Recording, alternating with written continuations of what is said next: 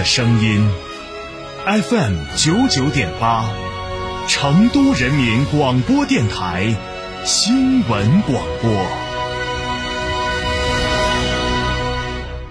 音机前的听众朋友、市民朋友，大家下午好！您现在收听、收看到的是由成都人民广播电台新闻广播联合成都市政务服务管理和网络理政办公室联合打造的“一二三四五真情面对”特别直播节目。各位好，我是李兰。各位下午好，我是王威。一二三四五，二十四小时与您同心，与您同行，与您同线。而我们的直播节目，无论是我们每天与您见面的“一二三四五”和你在一起，还是每月区市县部门单位联合走进直播间，与市民朋友真情面对。为的都是一个共同的目的，那就是聚焦成都一二三四五热线平台上的企业群众最集中关心关切的事情，来直面的沟通，进行真情的面对。是的，当前呢，我市疫情防控形势异常的严峻复杂，多元输入、多链并行，感染人数持续增加，室外溢入加上本地扩散的聚集交织，防控工作应该来讲，现在处于一个最关键也是最吃紧的时刻。那在上一期一二三四五真情面对的直播当中，我们重点就聊到了。了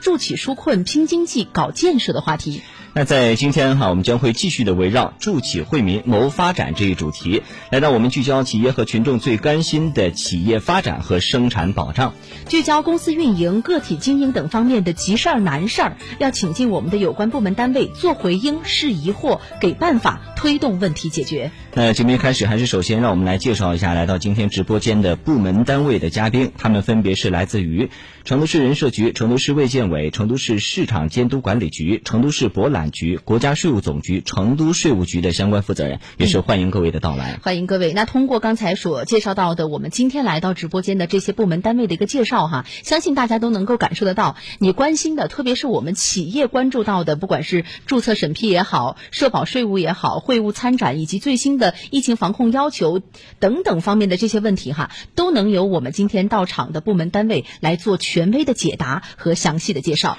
那说到解答关注点，当然首先。是要请出知晓企业和群众的关注点的。接下来我们要请出的是市网络理政办的苑富山，先给我们介绍一下相关的情况。主持人好，观众听众朋友们，大家下午好。成都幺二三四五热线全天候受理各类重要企业的诉求。呃，企业在拨打幺二三四五热线的时候，按一号键就进入了企业服务的专线，可以提出问题，呃，反映建议啊。那近期呢，呃，因为我市疫情多点散发，形势比较严峻，咱们幺二三四五热线平台呢，关于企业的诉求主要集中在，呃，因为疫情风控或者是管控，呃，一些中小企业呢来电咨询，呃，相关的补贴政策，呃，在政务服务方面呢，呃，有一些企业呢希望对这个惠及企业的减免和补贴的政策，呃，需要更有针对性和可操作性。那按照咱们进一网、进一张网办所有事一次能办成的目标，嗯，在国家和省一网通办的框架下，进一步优化政务服务容易办平台。呃，同时呢，我们还建立了呃外资企业的白名单，呃，相关政策呢可以直接送达各类企业。那么在本月月初，我们呢和外商协会呃组织了有十余家的外商企业召开了一次座谈会。那么有的企业呢，就希望能够加大对企业诉求渠道的宣传力度。那在这方面呢，我们加大了容易办、容易享平台、幺二三四五热线企业专线以及服务企业信箱的宣传和应用。呃，为企业呢开设专用账号，设置服务企业专员，同时呢也建立一对一 VIP 绿色通道等等方式。啊，确保企业的诉求呢，件件有回音，事事有着落。主持人听得出来哈，我们对于企业的相关诉求是非常重视的。而且今年说起来，说起来，我们成都经历了高温、疫情等各类因素的一些叠加，再加上我们国内国际的经济发展总体形势的一些变化，对，肯定是让我们的企业，尤其是一些中小微企业、个体工商户，可能都是遇到了不小的一些困难。对，而且眼看着这个二零二二年马上就要过去了哈，一到这个年关的时候，我们很多这个企业也好，或者群众也好，都很关心自己的这个收益，包括是一些损失，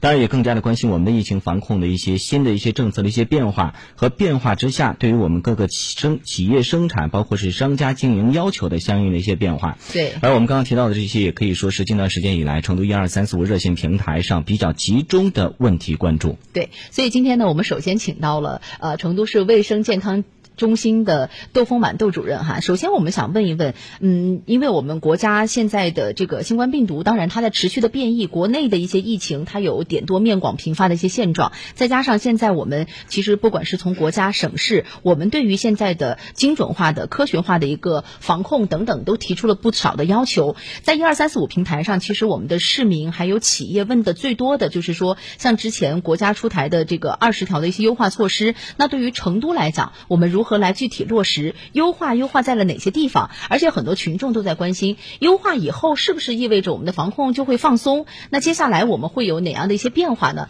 先请窦主任给我们介绍一下。好的，嗯，听众朋友、观众朋友，大家好。十一月十一号十一日，国务院联防联控机制综合组发布了关于进一步优化新冠肺炎疫情防控措施、科学精准做好防控工作的通知。公布了进一步优化疫情防控工作的通知，公布了进一步优化疫情防控工作的二十条通知发布以后，我市随即对表逐一研究落实措施。我市已按照要求调整了对密接人员、高风区、高风险区外溢人员、入境人员、结束闭环作业的高风险岗位从业人员的管理措施。风险区由高中低三类调整为高低两类，及时准确判定密切接触者，不再判定密接的密接。嗯，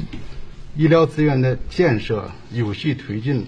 疫苗接种以及新冠肺炎治疗的相关药物和器材的准准备等工作都在有序的进展。嗯，在严峻复杂的疫情形势面前，我市将按照第九版的要求。落实二十条措施，坚持坚决果断，以快制快的做好防疫处置，尽快遏制疫情上升的势头，最大程度的保护人民生命安全的和身体健康，最大限度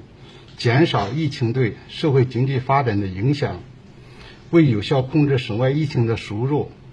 继续严格落实入川纪检。